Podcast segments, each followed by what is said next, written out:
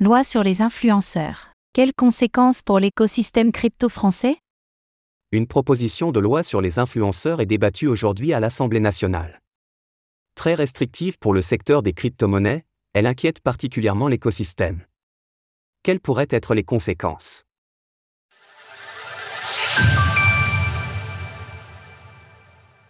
Une proposition de loi qui touche directement l'écosystème crypto français.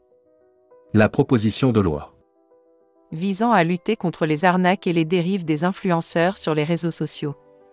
est portée de manière bipartisane par les députés Arthur Delaporte, Renaissance, et Stéphane Vogetta, Parti socialiste. Elle concerne tous les influenceurs. Le monde de l'influence ne doit pas être une zone de non-droit et doit répondre à des règles de protection des consommateurs suffisamment étoffées pour mettre fin aux dérives constatées. Parmi les risques, la proposition de loi cite des promotions de médicaments pour lutter contre le cancer, les produits cosmétiques dangereux pour la santé, dropshipping, arnaque au compte personnel de formation, CPF. La promotion de crypto-monnaies entre aussi dans les critères de la loi, qui sont très larges.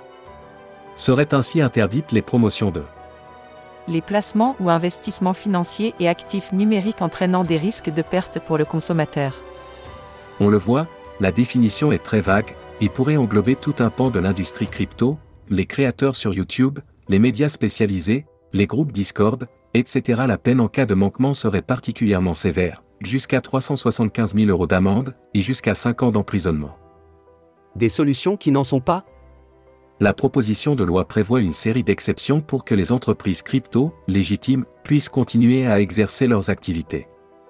Elle indique en effet que les influenceurs, tout du moins, ceux qui sont enregistrés auprès de l'autorité des marchés financiers, AMF, pourraient avoir le droit de faire la promotion des sociétés et services qui sont eux aussi enregistrés en tant que prestataires de services sur actifs numériques, PSAL.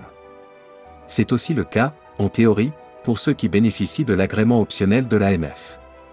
Sauf que comme l'a signalé l'influenceur Owen Simonin dans un article sur LinkedIn, seules 60 entreprises sur les 600 qui existeraient en France bénéficient d'un enregistrement auprès de l'AMF.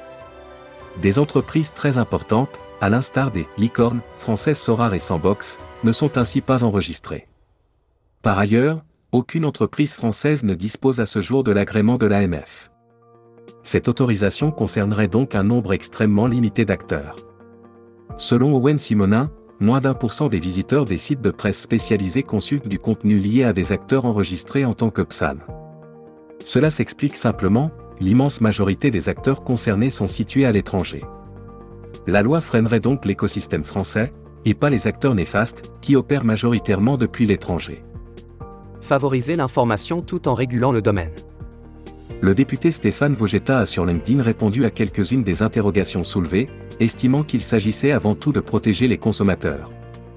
Nous ne souhaitons pas limiter la liberté d'expression des intéressés sur ces technologies et ou actifs, en revanche, il est inacceptable que des personnes non préparées se voient recommander des investissements dont ils ne comprennent pas le profil de risque ni l'adéquation avec leur situation patrimoniale. Un point sur lequel tout le monde peut a priori s'accorder, mais qui ne résout pas le problème. La définition d'influenceur introduite par la loi est en effet très large. Elle inclut toute personne physique ou morale qui, à titre onéreux ou en échange d'un avantage en nature, produit et diffuse par un moyen de communication électronique des contenus qui visent, à l'occasion de l'expression de sa personnalité, à promouvoir des biens, services ou une cause quelconque. Autant dire que bon nombre d'acteurs francophones peuvent rentrer dans cette définition. C'est par ailleurs tout un modèle de fonctionnement qui est remis en cause. Le monde des crypto-monnaies, peut-être plus que beaucoup d'autres, repose sur une information diffusée par des canaux très larges, et pas uniquement basée sur des médias traditionnels. Cette loi remet donc en cause ce modèle, et pourrait faire vaciller les nombreux influenceurs qui existent dans l'écosystème.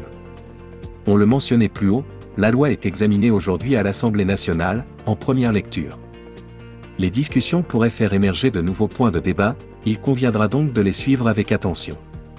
Retrouvez toutes les actualités crypto sur le site cryptost.fr.